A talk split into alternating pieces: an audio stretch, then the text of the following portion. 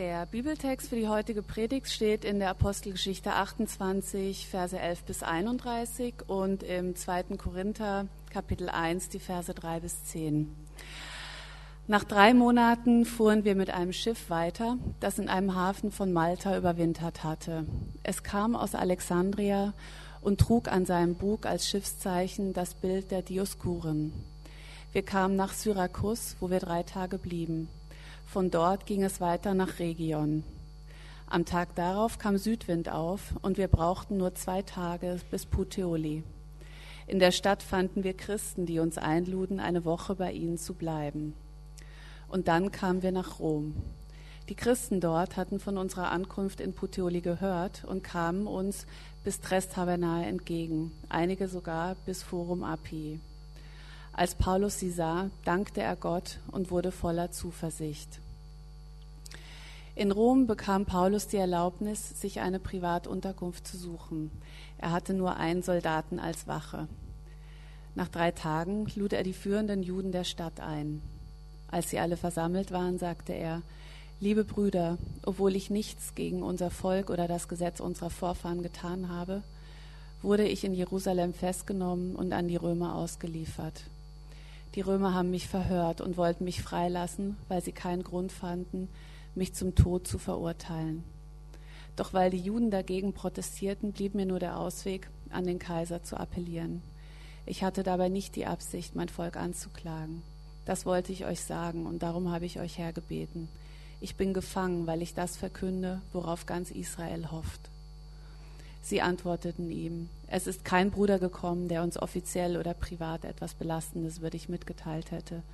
Wir würden aber gerne deine Ansichten hören, denn wir haben erfahren, dass die Glaubensrichtung, zu der du gehörst, überall auf Widerspruch stößt. So verabredeten sie sich für ein andermal. Am, am festgesetzten Tag kamen noch mehr von ihnen zu Paulus in seine Unterkunft. Er erklärte und bezeugte ihnen, dass Gott angefangen hat, seine Herrschaft aufzurichten.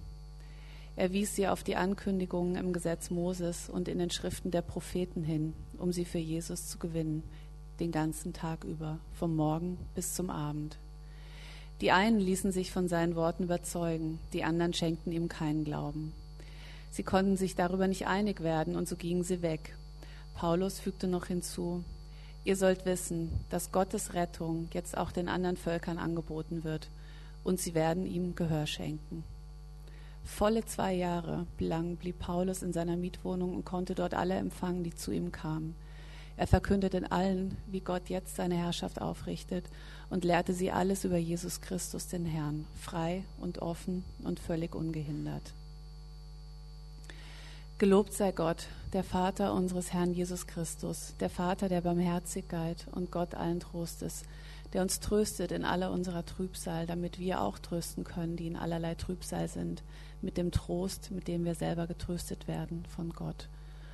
Und unsere Hoffnung steht fest für euch, weil wir wissen, dass ihr genauso wie ihr teilhabt an unseren Schwierigkeiten, auch am Trost teilhaben werdet.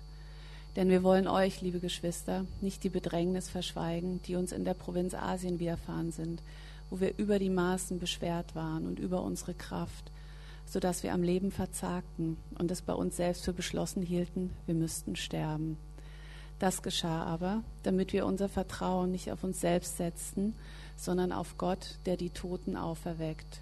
Dazu helft auch ihr mit durch eure Fürbitte für uns.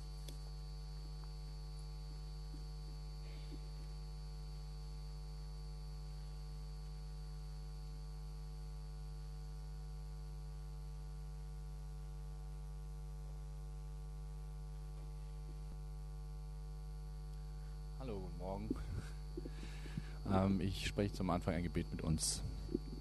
Himmlischer Vater, danke, dass wir hier zusammen sein können, dass wir uns sehen können, auch wenn wir uns vielleicht nicht kennen, aber dass wir trotzdem in einem Raum sitzen können und miteinander über diesen Text reden können und äh, oder hören können. Und wir bitten dich darum, dass du zu uns sprichst und dass ähm, diese Momente mehr sind als eine Rede, ein, ein als ein Vortrag, sondern dass du etwas uns deutlich machst aus deinem Wort, was uns inspirieren kann und was uns Ausrichtung geben kann von dir her. Danke dafür. Amen. Wir machen weiter mit unserer Serie über den Apostel Paulus, heute die vorletzte vorletzte Predigt in dieser Serie und auch die vorletzte Predigt vor der Sommerpause. Eine Serie über, den, über das Leben und den Charakter von Paulus. Und wir suchen dabei jede Woche nach Aspekten in seinem Leben, die ein Vorbild sein können für unser Leben und für unseren Glauben. Dazu hat Paulus in Philippa 3 auch an anderen Stellen selbst eingeladen, dass wir ihn als ein Beispiel verstehen sollen. Und das ist eben das Ziel dieser Predigtserie, ein Schauen, ein Suchen nach Haltungen, die uns bis heute inspirieren, ermutigen und herausfordern können. Und eben gerade haben wir dazu diesen Apostelgeschichte-Text gelesen. Und ich denke, auf den ersten Blick ist das erstmal ein relativ unscheinbarer Text. Paulus Ankunft und Lebensabschnitt in Rom. Alles klar, die Fakten kann man leicht verstehen. Aber aus diesem Text wird eine Sache sehr deutlich vom Moment der herzlichen Begrüßung in Rom am Anfang an bis zu den letzten Versen, wo von der Gemeinschaft in seiner Wohnung die Rede ist. Eine Sache sticht heraus, nämlich eine Sache, die für Paulus offensichtlich von Bedeutung war, nämlich in Gemeinschaft zu leben und Beziehungen zu pflegen. In Gemeinschaft zu leben und Beziehungen zu pflegen. Das ist überhaupt ein, ein Lebensthema für den Apostel gewesen. Und mit dieser Linse, mit dieser Brille sozusagen, möchte ich euch damit hineinnehmen in diesen Text und das genauer anschauen als einen Anstoß in Gemeinschaft zu leben und Gemeinschaft zu pflegen. Und es fängt mit der interessanten Beobachtung an, dass Paulus in dieser Zeit in Rom in ganz ähnlichen Umständen gelebt hat eigentlich, wie viele von uns hier mich eingeschlossen, nämlich in einer Mietwohnung, wie es da in Vers 30 heißt, und mitten in einer sehr großen, intensiven Stadt. Das ist eine Lebenssituation, die uns eigentlich, glaube ich, sehr vertraut ist, nicht wahr? In einer Etagenwohnung zu wohnen, begrenzter Raum, Großstadtkontext. Und es ist auch kein Zufall, dass wir Paulus hier schon wieder in so einem Großstadtkontext beobachten können, sondern das war einfach der Alltag von Paulus. Er hat bewusst das urbane Leben gesucht, ist von Metropole zu Metropole gezogen, um gerade dort als Christ zu leben und Gemeinde aufzubauen. Wenn ihr das Neue Testament in die Hand nehmt, dann merkt ihr das ja auch sofort, weil eben die Briefe an diese ganzen Großstadtgemeinden geschrieben sind, an die Römer, an die Korinther, an die Epheser, an die Philipper, die Berlins und Hamburgs, könnte man vielleicht sagen, der damaligen Zeit. Und nun ist es eben interessant zu beobachten, dass genau in diesem Lebensumfeld eine Sache entscheidend wichtig für Paulus gewesen ist, nämlich eben Freundschaften und Beziehungen und christliche Gemeinschaft. Freundschaften, Beziehungen, christliche Gemeinschaft. Und ich vermute, das hat etwas zu tun mit der Natur der Großstadt, damals wie heute. Denn in einer Großstadt ist, es zwar, ist, es, ist man zwar ständig räumlich umgeben von Leuten, die nahe irgendwie um einen rum sind, unzählige Leute, durch die Dichte von Menschen, in der Wohnung gegenüber, die man reinschauen kann, in der Straßenbahn, wo man beieinander steht, im Supermarkt. Aber das heißt noch lange nicht, dass man auch in guten Beziehungen lebt dass man gute Verbindungen hat. In der Großstadt sind wir oft so darauf bedacht, unseren vollen Zeitplan zu halten, unser, unser eigenes zu schaffen, mit den richtigen Leuten verbunden zu sein, in Anführungsstrichen, dass manchmal ganz schön wenig Platz, Platz bleiben kann für unstrategische Beziehungen, für nährende, absichtslose Verbindungen.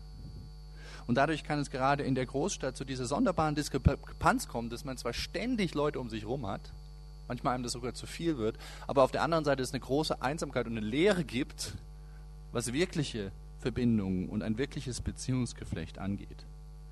Und deswegen ist dieser Text eine, eine ganz relevante Erinnerung, glaube ich, für uns heute, dass wir dieses Beziehungsgeflecht nicht aus den Augen lassen sollten und dass wir das brauchen und dass das Pflege bedarf.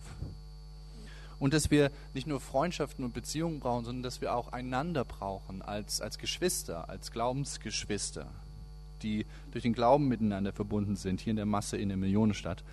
Und darüber möchte ich mit euch ein bisschen nachdenken, mit zwei großen Punkten Gemeinschaft und Herzlichkeit und Gemeinschaft und Unterschiede. Und noch ein ganz kurzer praktischer Gedanke am Ende. Gemeinschaft und Herzlichkeit. Schauen wir mal mit den, fangen wir mal mit dem Vers 15 an. Da lesen wir ja, die Christen in Rom hatten von unserer Ankunft in Puteoli gehört und kamen uns bis Dres Tabernae entgegen, einige sogar bis Forum Appii. Als Paulus sie sah, dankte er Gott und wurde voller Zuversicht. Und es klingt wie ein einfacher Vers, aber mit dem Hintergrund, wenn wir Hintergrundwissen dazu bekommen, sehen wir hier ganz viel Herzlichkeit. Nämlich, Paulus, müssen wir wissen, hatte eine ganze Reihe von Freunden und Bekannten in Rom gehabt. Die er aus anderen Orten kennengelernt hat. Und jetzt waren sie eben auch in dieser Großstadt, wie heute das auch so oft ist.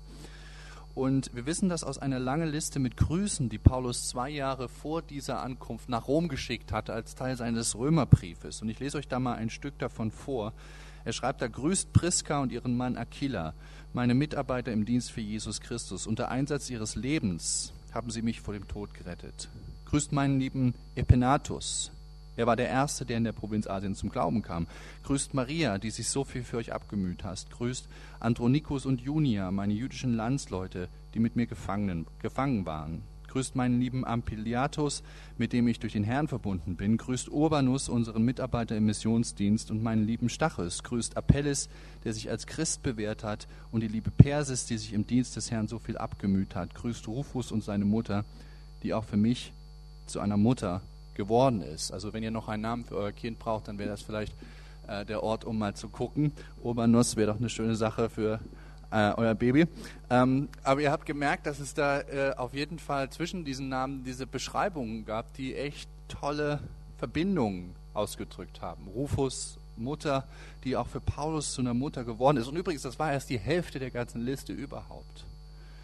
Und ähm, Paulus hat sich gesehnt nach diesen Leuten. Er schreibt das auch im Römerbrief ausdrücklich. Und ich denke, das rückt diesen Vers 15 schon mal in ein anderes Licht, in ein intensiveres Licht. Und dann müssen wir wissen, dass Tres Tabernae und Forum Appii nicht eben um die Ecke waren, sondern Tres Tabernae, die drei Tabernen waren, äh, ungefähr 20 Kilometer vom Stadtzentrum entfernt und Appius Markt sogar 70 Kilometer. Das in einer Zeit, wo es eben natürlich keine S-Bahn oder sowas gab, aber die Leute sind trotzdem gekommen, um Paulus willkommen zu heißen. Und ich denke, das ist so ein, ein schönes, ganz greifbares Bild für die Herzlichkeit und auch für die Verbundenheit, die diese Menschen miteinander gelebt haben, die diese Christen einfach ausdrücken wollten und ausgedrückt haben. Wenn ich diesen Vers mir so praktisch dann vorstelle, muss ich irgendwie an diese Willkommensszene denken, an diese Anfangsszene denken aus Love Actually, wo dieses Footage gezeigt wird von der Willkommenshalte am Londoner Heathrow Flughafen, wo einfach nichts weiter gezeigt wird, als einfach nur Menschen, die sich willkommen heißen. Ganz normale Menschen, nicht Filmleute oder so, sondern einfach Leute, die im normalen Leben gefüllt, äh, gefilmt werden, wie sie sich willkommen heißen, wie sie sich wiedersehen. Und, und sofort entsteht ein Gefühl der Herzlichkeit und der Verbundenheit, wenn man sich das anschaut, weil das einfach ganz besondere, wichtige, tolle Momente sind wenn man sich nach Vermissen und nach gewordener Verbindung so wiedersehen kann. Und Paulus hat das genossen, und er hat es nicht nur genossen, lesen wir ja hier, sondern sogar noch mehr als das. Der Schlusssatz sagt ja dann, als Paulus sie sah, dankte er Gott und wurde voller Zuversicht. Oder auch dankte er Gott und fasste neuen Mut durch diese Begegnung mit den Glaubensgeschwistern. Und neuen Mut, das war ja tatsächlich etwas, was er gebraucht hat. Kam ja nach Rom nicht als Inselhopper von Malta nach Italien an die Adriaküste oder sonst irgendwas, sondern als Gefangener zu einem Gerichtstermin in Rom. Also neuen Mut, Zuversicht nach einer langen Reise. Das war etwas, was er wirklich gebraucht hat. Und das Interessante ist eben, dass er die bekommen hat durch die Gegenwart von Geschwistern und durch die Gegenwart von Vertrauten und von Freunden. Und das ist etwas, was bereits den ersten Kommentatoren dieses Textes aufgefallen ist, dem Kirchenvater äh, Chrysostomus ins Auge gestochen ist. Und zwar deshalb, weil Paulus in den Versen direkt vor dieser Passage einige ganz tolle Wunder getan hat auf Malta. Und Chrysostomus ist aufgefallen, dass in diesen ersten paar Versen direkt vorher, die ich nicht mit abgedruckt habe, aber nicht steht, dass Paulus ermutigt worden ist. Und er sagt, Moment mal, aber dann hat er da wahnsinnige Wunder getan, steigt ins Schiff, fährt nach Putteli, nach äh, Rom und da sieht er die Leute und dann steht da dieser, oder dieser ausdrückliche Satz, als Paulus sie sah, da dankte er Gott und wurde voller Zuversicht. Und das ist äh, Chrysostomus ins Auge gesprungen. Er hat geschrieben, trotz der Wunder, die er gewirkt hat, ist es der Anblick der Geschwister, der ihm Mut machen kann. Und das ist etwas, was auch uns auffallen sollte. Wunder, besondere Erlebnisse mit Gott haben natürlich ermutigende Kraft für uns, logisch, aber sie ersetzen das ja nicht. Und sie überstrahlen das auch nicht automatisch, diese ganz simple christliche Gemeinschaft, sondern für Paulus war es hier sogar umgedreht. Die menschliche Begegnung hat sogar in irgendeiner Form die Wunder, die er erlebt hat, überstrahlt. Und, und das war das, was ihm diesen Mut geschenkt hat. Eine Erinnerung, glaube ich, daran, ein Vorbild, welche, ja, eine Erinnerung, einfach ein Impuls, welche Kraft solche Begegnungen mit vertrauten Menschen, mit Geschwistern, mit Freunden, mit Bekannten, welche Kraft da drin steckt und wie essentiell, essentiell das ist, gerade in einer riesigen Stadt. Damals konnte man in der Masse alleine sein, heute kann man in der Masse allein sein. Und hier in der Apostelgeschichte bekommen wir eben Einblick in eine urbane Gemeinschaft, die diese Dynamik durchbrochen hat, die das gepflegt hat, diese Dynamik zu durchbrechen, die Heimat angeboten hat, die ein Zuhause gestiftet hat in der Großstadt. Als Paulus sie sah, dankte er Gott und wurde voller Zuversicht. Aber wodurch kam diese Nähe eigentlich zustande? Einfach dadurch, dass man an die gleiche verrückte Sache geglaubt hat? Oder einfach durch das Gruppengefühl? Und ein Stück weit sicherlich auch dadurch, aber eigentlich ein, ein anderer Motor, ein ganz anderer Kern, der wirklich für diese Verbindung gesorgt hat. Und an der Stelle kommt eben dieser zweite Text ins Spiel aus dem zweiten Korintherbrief, weil da wird uns gesagt, worin die Tiefe und Herzlichkeit der christlichen Gemeinschaft wirklich begründet liegt, wo der wirkliche Motor ist, nämlich in dem, womit dieser Abschnitt in 2. Korinther direkt losgeht, nämlich mit Gott. Gelobt sei Gott, der Vater unseres Herrn Jesus Christus, der Vater der Barmherzigkeit und Gott allen Trostes, der entröstet in all unser Trübsal. Das macht die Intensität von christlicher Gemeinschaft aus. Ja, sie ist, christliche Gemeinschaft ist eigentlich nicht besonders, weil, weil, ist eigentlich nur besonders, weil sie auf was Besonderes zurückgreifen kann, nämlich auf einen besonderen Gott. Sie ist nicht besonders, weil du und ich besonders wären oder wir in irgendeiner Weise besonders wären, sondern weil wir auf etwas Besonderes zurückgreifen können, auf mehr als unsere menschliche Stärke und Fähigkeit, nämlich auf Gottes Kraft. Paulus schreibt hier in Vers 3 und 4, dass er und seine Mitstreiter eine, eine Trosterfahrung mit Gott gemacht haben. Gelobt sei Gott, Gott allen Trostes, der uns tröstet in alle unsere Trübsal. Bis hierher ist es erstmal nur seine Erfahrung, seine Trosterfahrung mit Gott. Aber dann sagt er den entscheidenden Gedanken für christliche Gemeinschaft, nämlich dann fügt er hinzu, dass diese Erfahrung mit Gott nicht nur für ihn selbst geschehen ist, damit er getröstet wird oder in dieser kleinen Gruppe getröstet werden würde, sondern dass er und seine Mitstreiter diesen Trost von Gott empfangen haben, Zitat, damit wir auch euch trösten können, die ihr in allerlei Trübsal seid, mit dem Trost, mit dem wir selber getröstet worden sind von Gott. Das ist die Dynamik. Menschen machen eine Erfahrung mit Gott, hier eine Trosterfahrung, aber sie machen sie eben nicht nur für sich, damit es ihnen besser geht, sondern Gott berührt Menschen in der Gemeinschaft, damit durch sie auch andere berührt werden. Und gerade erst in dieser gemeinsamen Austausch, in dieser gemeinsamen Erfahrung wird das richtig gewichtig und wird es zu was ganz Besonderem. Gelobt sei Gott, Gott, der Gott allen Trostes, der uns tröstet in all unserer Trübsal. Gottes Ressourcen sind präsent, aber eben nicht nur für sie, nicht nur für den Einzelnen, sondern damit die anderen getröstet werden können, gemeinsam der Trost Gottes erlebt wird. Und man kann da ja eine ganze Menge Begriffe einführen. Es geht nicht nur um Trost und Trübsal, sondern auch gelobt sei Gott, der uns Freude schenkt, könnte man vielleicht sagen. Nicht nur für uns, sondern damit auch wir euch fröhlich machen können mit der Freude, die wir selber erfahren haben. Auch euch Hoffnung geben können durch die Hoffnung, die wir selbst von Gott erfahren. Euch Mut machen können durch den Mut, den ich selbst von Gott erfahre, vice versa. Äh, ja, und umgedreht. Das ist das große Potenzial, die große Möglichkeit christlicher Gemeinschaft, glaube ich, dass, dass wir eine unerschöpfliche Kraftquelle haben in Gott die wir anzapfen können und dass wir uns dann gegenseitig Anteil geben können an dieser Kraft und das miteinander teilen können. Denn keiner von uns ist ständig alleine auf dem geistlichen Hoch. Keiner von uns ist ständig zuversichtlich und gut mit Gott unterwegs. Aber in Gemeinschaft wird der Trost, den du erfasst, auch zu meinem Trost. Die Perspektive, die du bekommst, auch zu meiner Perspektive. Das Wunder, was du hast, kann auch mich berühren. Und dadurch kommt das Schöne von Gottes Wirken und das Schöne natürlicher menschlicher Gemeinschaft eben zusammen und potenziert sich und bekommt besondere Kraft.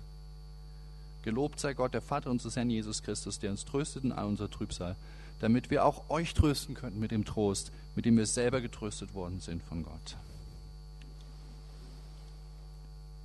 Und ich glaube, hier ist der Knackpunkt jetzt für uns heute. Auch wir heute, wir zusammen hier beim Berlin-Projekt, und darüber hinaus haben die Möglichkeit, das zu leben, das zu erfahren. Gotteserfahrungen, Trosterfahrungen, Hoffnungserfahrungen zu machen, sie miteinander zu teilen, zu merken, wie sie sich dadurch potenzieren, wie wir gemeinsam Gott näher kommen. Wir haben das Potenzial für eine ähnliche Herzlichkeit, für, eine, für einen ähnlichen Austausch, nicht nur damals in Rom, auch heute in Berlin. Und das ist ein Potenzial, was nicht durch ausgefeilte kirchliche Programme oder groß angelegte Berlin-Projektveranstaltungen zur Wirkung, Wirkung kommt, glaube ich, sondern ein Potenzial, was jeder von uns selbst lostreten und anzapfen kann, durch das, wie jeder von euch, von uns selbst im Alltag in dieser Gemeinschaft und in Freundschaften und Verbindungen eben lebt.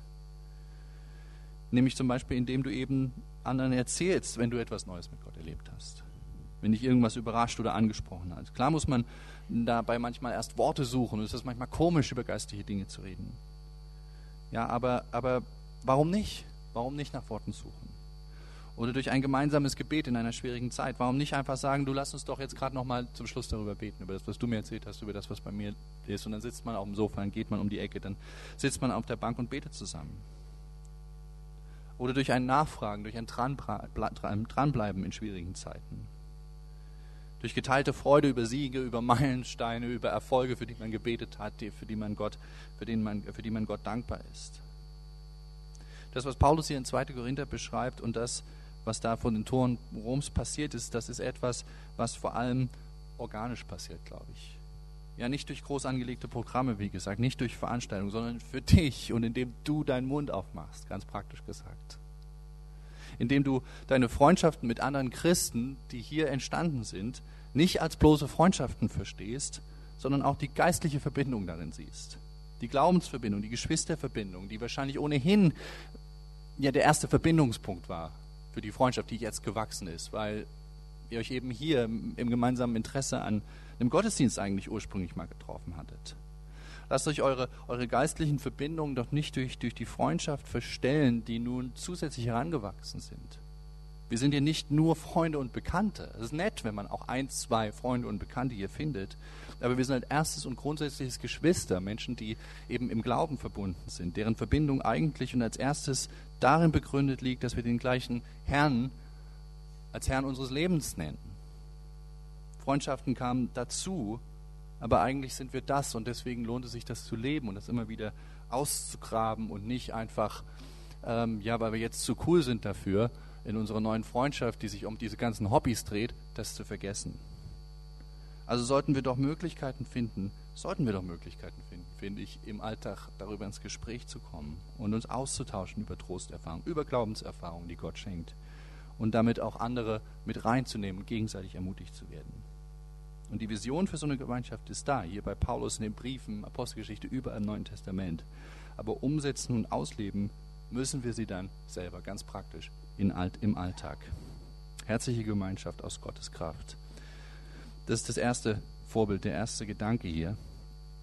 Und dann kommt aber noch ein zweiter hinzu in der Passage, der auch echt interessant ist, finde ich. Gemeinschaft und Unterschiede. Und dazu schauen wir uns den Mittelteil des Apostelgeschichte-Textes an. Und da erfahren wir, wen Paulus als erstes in seine Wohnung eingeladen hat nach der Ankunft in, in, in Rom, nämlich die führenden Juden der Stadt, wie es in Vers 17 heißt, also die Leiter der jüdischen Community in Rom. Und der Grund dafür, warum ausgerechnet sie, hat viel damit zu tun, dass der christliche Glaube eben aus dem Judentum ja hervorgegangen ist. Jesus war ein Jude, Paulus war ein Jude, die Apostel waren Juden. Wahrscheinlich waren alle Autoren des Neuen Testaments Juden. Auch die ersten paar tausend Christen waren alle Juden gewesen. Der christliche Glaube war ein sogenannter neuer Weg innerhalb des Judentums. Und das erklärt, warum Paulus sich in jeder Stadt zuerst mal an die jüdische Gemeinde gewendet hat. Und erst mal dort den sogenannten neuen Weg von Jesus erklärt hat, bevor er an die anderen herangetreten ist. Und durch diese Praxis ist immer das Gleiche passiert, etwas, was sich als Stärke und als fürchterliches Problem auch immer wieder für die junge Gemeinde herausgestellt hat. Nämlich, wenn Paulus zu den Juden gesprochen hat, dann hat sich oft ein Teil der Juden überzeugen lassen. Und das steht auch hier im Text in Vers 24. Die einen ließen sich von seinen Worten überzeugen, sind Jesus Nachfolger geworden. Leute mit Juden, jüdischem Hintergrund, die einen, den Grundstein der Gemeinde gebaut haben. Aber dann hat sich Paulus eben auch an die anderen Leute gewandt, an die Nichtjuden in der Stadt, und auch das lesen wir hier im Text in Vers 28. Paulus fügte noch hinzu, Ihr sollt wissen, dass Gottes Rettung jetzt auch den anderen Völkern angeboten wird und sie werden ihm Gehör schenken. Und genau das ist auch passiert. Es kamen dann eben auch immer viele Nichtjuden zum Glauben an Christus und auch sie wurden dann ein wichtiger Grundstock und Teil dieser ersten Gemeinden in der Stadt. Und dadurch hat sich in den christlichen Gemeinden von Anfang an dieser spannungsvolle Mix zusammengefunden. Judenchristen auf der einen Seite und nicht-jüdische, hellenistische Christen auf der anderen Seite. Und das waren sehr unterschiedliche Gruppen, schon allein von ihrer Haltung her. Juden konnten sich kaum vorstellen, wie diese anderen zu sein. Vielleicht sogar deinem Glauben mit ihnen zu teilen, mit Hellenisten, das war undenkbar. So einen Griechen Bruder zu nennen, Ungeheuerlichkeit, für viele zumindest. Und auf der anderen Seite für die Hellenisten, die Juden, wer waren die Juden? Die Juden haben nicht gepasst ins römische Statussystem. Die waren immer Außenseiter, die waren immer ein bisschen komisch irgendwie. Und auf einmal hat man sich in einem jüdischen Glauben wiedergefunden. All das war spannungsgeladen und hinzu kam, dass die Gruppen auch ganz praktisch anders gelebt haben, unterschiedlich gegessen haben, unterschiedliche Festtage hatten die einen haben ihre Jungs beschnitten, die anderen nicht, unterschiedliche Ästhetik, unterschiedlich sich gekleidet haben und so weiter und so fort. Dass nun ausgerechnet diese beiden Gruppen zusammen die neue christliche Gemeinde geformt haben, war eigentlich ein Wahnsinnsprojekt in gewisser Hinsicht. Und trotzdem haben sie christliche Gemeinde geformt und haben sie zusammengehalten.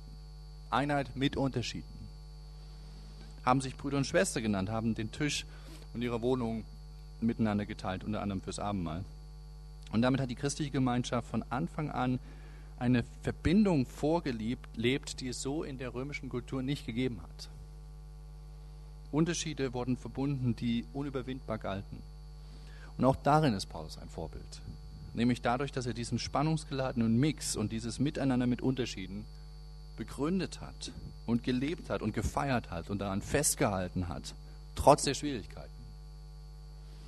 Und wenn wir das so vor uns sehen, dann stellt sich auch für uns, glaube ich, die Frage, ist es nicht so, dass auch wir als Gemeinde dazu berufen sind, durchmischte Gemeinschaft zu leben, Unterschiede zu suchen und Brücken zu bauen. Und zwar auch solche Brücken zu bauen, die sonst in unserer Kultur wenig möglich sind. Gemeinschaft zu leben mit Unterschieden. Und wir kommen da gleich nochmal zurück, aber hier ist noch die grundlegendere Frage zuvor, nämlich wie haben die das eigentlich gemacht? Wie wurde diese Einheit überhaupt gewahrt, miteinander, trotz Unterschieden? Durch Gleichmacherei? Dadurch, dass nach der Bekehrung alle gleich werden mussten, alle das Gleiche denken mussten, alle sich gleich verhalten mussten? Nein, wir lesen im Neuen Testament von eine ganze Reihe von Unterschieden. Trotz eines allgemeinen Wertekanons waren da immer noch eine ganze Reihe Unterschiede, die übrig geblieben sind. Aber dann vielleicht dieser Gedanke des umfassenden Respekts voreinander, oder? Vor der Andersartigkeit, die den anderen in Ruhe lässt und ihn auch ein Stück weit alleine lässt. Aber nein, auch das war nicht der Ansatz des Miteinanders, denn die haben sich nicht alleine gelassen.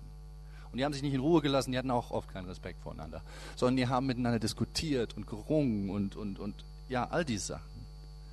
Aber wie ging es dann, wenn es weder Gleichmacherei noch so ein respektvolles Vermeiden war? Was hat die Einheit möglich gemacht? Das war das gemeinsame Christuserlebnis, was sie gehabt haben. Jeder von ihnen hatte so ein ganz schneidendes, existenzielles Christuserlebnis gehabt. Am Anfang des Glaubens und dann immer wieder entlang des Weges. Und das hat sie verbunden. Das war der Anker. Das haben sie irgendwie im Streit dann anscheinend immer wieder im anderen erkennen können. Ah, okay, da haben wir eine Verbindung in Christus und in diesem Erlebnis mit ihm. Das gemeinsame Zentrum. Epheser 2, 20, dort schreibt Paulus diesen wundervollen und vielsagenden Satz, nämlich Christus ist unser Friede. Christus ist unser Friede. Sowas schreibt man nicht, wenn alles eitel Sonnenschein ist, weil da würde so ein Vers gar nicht wirken. Sondern sowas schreibt man, wenn man Spannungen hat und Probleme hat, weil dann wirkt so ein Vers. Christus ist unser Friede, Leute. Und dann schreibt er weiter im nächsten Vers, Christus ist unser Friede gemeinsamer Eckstein, auf dem das ganze Gebäude steht, selbst wenn es unterschiedliche Zimmer und Flüge haben sollte, aber es gibt einen gemeinsamen Eckstein. Und wir hatten vor einigen Wochen gerade darüber in der Predigt nachgedacht, wodurch Christus unser Eckstein ist, nämlich durch seine bedingungslose Liebe, durch die tatsächlich ein anderes Leben möglich ist, durch seine äh, Vergebung, die komplett ist, sodass gestern wirklich gestern wird und durch seine Versprechen für eine Zukunft, Versprechen, die unser selbstgemachte Negativszenarien durch gute Zukunftsgedanken ersetzen können, Liebe, Vergebung, Versprechen, damit und wahrscheinlich noch mit vielen anderen Sachen, aber damit ist Christus unser Eckstein geworden, egal ob wir in allen Positionen die gleiche Meinung haben, egal ob wir in allen Lebensfragen uns auf die gleichen Einstellungen äh, einigen können oder und die gleichen Stil haben, egal. Und dann liegt, liegt in Epheser 2 sogar Paulus noch eins drauf, Friede, Eckstein, und er sagt noch, wir sind auch Gottes Hausgenossen, wir sind eben Familie. Wir haben eben schon das erwähnt, wir sind Brüder und Schwestern miteinander. Wir mögen sehr unterschiedlich sein, vielleicht uns sogar schrecklich komisch finden. Es kommt in besten Familien vor, aber wir sind Familie. Und wir sind miteinander verbunden. Und mit all diesen Bildern beschreibt Paulus eben christliche Gemeinschaft, die dadurch mit Unterschieden leben kann. Die Unterschiede sogar begrüßt und in sich vereint, weil sie so ein starkes Zentrum hat. Keine Angst haben muss vor Unterschieden die Menschen in sich zusammenführt, die sich ohne die Gemeinde kaum begegnen würde. Und wie gesagt, auch darin ist uns Paulus Vorbild und Herausforderung, finde ich, für uns heute. Paulus als ein Streiter für eine Gemeinschaft, die über Grenzen hinweg verbindet, wo Unterschiede wirklich zusammenfinden. Und jetzt ist die Frage, was bedeutet das für uns? Wie können wir uns davon inspirieren lassen beim Berlin-Projekt? Und ich denke, als erstes, indem wir die Unterschiede die es bereits unter uns gibt, wahrnehmen und diese Unterschiede miteinander überbrücken. Manche Leute sagen, das Berlin-Projekt ist so homogen. Hier gibt es doch gar keine Unterschiede. Und da ist natürlich auch was Wahres dran. Wir sind homogen. Ich saß eben gerade ganz da hinten und habe nach vorne geschaut. In meiner Umgebung waren Leute, die zumindest von hinten recht homogen aussahen. Aber super. Ja. Nee, aber es war wirklich so, dass um, da hinten sitzen ganz viele Leute, die wahrscheinlich in einem ganz ähnlichen Altersspanne sind und die wahrscheinlich ein ganz ähnliches, ähnliches Leben führen. Und viele Leute kommen hier rein und sagen, ja, beim Berlin-Projekt ist doch alles so homogen. Ja, und es stimmt zu einem gewissen Grad, weil unsere Nachbarschaften, wo wir verwurzelt sind, wo wir hier Gemeinde, Kirche und ja, Gemeinschaft bauen, relativ homogen und einheitlich sind. Aber dabei wird meistens eine Sache übersehen, nämlich, und das ist mir wichtig, die Mischung und Unterschiedlichkeit, die es bereits unter uns gibt und die bereits vorhanden ist. So wie wir gerade hier auch im Raum sitzen. Unter uns gibt es Menschen mit klar unterschiedlichen politischen Positionen und Affinitäten, deren Wege sich im Berlin, normalen Berliner Alltag kaum kreuzen würden. Und unter uns gibt es Menschen mit klar unterschiedlichen ähm, ja, sozioökonomischen Situationen. Leute mit einem sehr guten Einkommen, Firmenbesitzer, Gesellschafter, genauso wie sich durchschlagende äh, Freelancer, Freiberufler, die gerade ihren WBS bekommen haben. Unter uns gibt es äh, Leute, die, deren Beruf gerade steil nach oben geht und andere, die gerade schmerzhafte, schwierige Pausen hinlegen müssen. Hier treffen Leute Anfang, Anfang Mitte 20 aufeinander auf jemanden, der Mitte 50 ist am Kaffeetisch und man tut es sich selbstverständlich und es ist eine Verbindung zu spüren. Die Person, die letzte Woche auf jeder Fashion Party war es vielleicht hier und die Person, die gar nicht wusste, dass Fashion Week war und die auch wirklich überhaupt gar kein Interesse daran hat, die ist auch hier. Das alles sind Gruppen, die sich im Berliner Alltag entweder vermeiden oder sich übereinander lustig machen oder sich auf ganz natürliche Art und Weise nicht begegnen. Aber hier im Kontext des Berlin-Projekts gibt es das Potenzial wenigstens, dass diese Trennung, dass diese diese Grenzen, die ich angesprochen habe, und noch ein paar andere punktuell überschritten werden können. Wir sitzen zusammen und werden gemeinsam angesprochen. Wir nehmen zusammen das Abendmahl. Leute helfen gemeinsam in gleichen Teams. Überraschende Konstellationen ergeben sich beim Schwätzchen am Kaffeetisch oder in der Gebetsgruppe, in der man sich beim Kerntreffen auf einmal wiederfindet. Und unsere Chance ist, glaube ich, das zu stärken, diese Gelegenheiten für Miteinander bewusst und bewusster wahrzunehmen. Und nicht äh, uns nicht nur damit zufrieden zu geben, dass Christian mal wieder ein paar Unterschiede erwähnt hat und vielleicht hier im Gottesdienst auch jemand sitzt, der ganz anders ist als ich, sondern Gelegenheit zu nutzen für solche Begegnungen, für ein persönliches Hallo, für eine freundliche Geste, für eine interessante Frage, interessierte Frage. An jemanden auch, den man sonst vielleicht nie angesprochen hätte. Eine Einladung zum Mittag an jemanden, der ein ganz anderes Alltag hat, Alter hat oder ein Gebet oder ein Plausch mit jemandem nach dem Gottesdienst, der auf den ersten Blick fremd erscheint. Das alles sind Gelegenheiten, die sich uns bieten, ganz praktisch hier beim Berlin-Projekt. Wir müssen sie nur wahrnehmen, nicht erst in ferner Theorie, nicht erst mit einem ganz großen Wurf, sondern einfach das machen hier und jetzt. Es erwartet keiner, glaube ich, dass wir alle Freunde miteinander werden, aber lasst uns ein bisschen so agieren wie bei so einem Familientreffen, wo man mit so einer Grundoffenheit eben hingeht und so eine Grundherzlichkeit mitbringt, selbst für den Cousin vierten oder fünften Grades, selbst wenn er so ganz sonderbar erstmal einherkommt. Aber man will doch wissen, was macht denn der eigentlich? Ja, wo kommt denn der eigentlich her? Vielleicht kann ich auch mal mit dem bei einer Tasse Kaffee eine halbe Stunde reden. Und ich denke, wenn wir das praktizieren und einüben unter uns, dann sind wir auch bereit mit der Zeit für weitere Grenzüberschreitungen. Weil es wird nicht durch das theoretische Konstrukt passieren, dass sich unsere Bandbreite erweitert, sondern es wird passieren, wenn es hier eine geübte Atmosphäre der Offenheit gibt, die wir eingeübt haben, die uns in Fleisch und Blut eingegangen ist und die dann spürbar ist. Und wer weiß, was dann alles möglich ist. Ja, wer sich hier zum Schluss alles wohlfühlen wird. Wir werden uns noch die Haare raufen. also wir sind, wir sind nicht hier, um uns gegenseitig in Ruhe zu lassen und aus dem Weg zu gehen. Und auch nicht, damit wir alle gleich sind am Ende wie ein Einheitsblock. Sondern wir sind hier, um mit unseren Unterschieden trotzdem Gemeinschaft zu leben. Nicht nur gedachte Gemeinschaft, nicht nur theoretische Gemeinschaft, sondern praktizierte Gemeinschaft. Gemeinschaft mit Unterschieden in Christus vereint. Das ist der zweite Impuls, den wir von Paulus bekommen können, glaube ich. Und ich beschließe mit dieser ganz praktischen, äh, mit diesem ganz praktischen Eindruck, den wir dann in den letzten paar Versen kriegen in der Apostelgeschichte. Volle zwei Jahre lang blieb Paulus in seiner Mietwohnung und konnte dort alle empfangen, die zu ihm kamen. Er verkündete allen, Gott, wie Gott jetzt seine Herrschaft aufrichtet und lehrte sie alles über Jesus Christus, den Herrn, frei und offen und völlig ungehindert. Natürlich war das eine besondere Situation. Er musste in seiner Wohnung bleiben. Er hatte Hausarrest. Aber trotzdem ist das, finde ich, ein schönes Bild und ein schönes Modell dafür, wie wir gerade hier im Großstadtkontext Gemeinschaft leben und pflegen können, nämlich durch das Nutzen unserer Wohnung und durch das Öffnen unserer Wohnung für Beziehungen, für Begegnungen. Das Berlin-Projekt ist in einer Wohnung entstanden. Die ersten vier Gottesdienste waren in meiner Wohnung auf der Coriner Straße viele Gemeinschaftsaktivitäten, die den Ton gesetzt haben von Anfang des Berlin-Projekts an und die eine herzliche Atmosphäre hier geprägt hatten, waren in Wohnungen. Brunches auf der Greifswalder Straße bei Sarah Heidborn damals, große Kochveranstaltungen in der WG von Madeleine auf der Lottumstraße, Hauskonzerte bei Ken und Melinda, Partys auf der Danziger Straße, Planungs- und Diskussionsrunden von der Schlesischen Straße bis zur Marienstraße in Mitte. Und seitdem in Sofagruppen Gruppen in unterschiedlichsten Zuhausen hier in der Umgebung und darüber hinaus.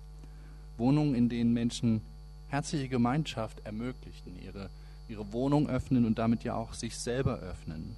Und das ist etwas ganz Besonderes, glaube ich, für Leben in Gemeinschaft. Essentiell. Und eine tolle Sache. Und das Tolle ist, fast jeder von uns hat die Möglichkeit, das auf seine Art und Weise zu nutzen und umzusetzen und Leute einzuladen und Gastgeber zu sein. Und ich denke, noch herzlicher und noch verbindender und spezieller wird die ganze Sache, wenn dann auch noch Vers 31 hinzukommen kann, nämlich das Reden, der Austausch über Gott und wie er auch bei uns seine Herrschaft aufrichtet und verwirklicht. Austausch über Jesus Christus, unseren Herrn. Frei und offen, nicht verkrampft und gezwungen, sondern frei und offen und ungehindert. Ich glaube, das zusammen macht eine schlichte Wohnung zu einem Hoffnungsort, zu einem Hoffnungsraum, in den Massen, in der Großstadt, wo echte Beziehungen gepflegt und gebaut werden können, die sich dann auch hier im weiteren Gemeindealltag fortsetzen. Amen.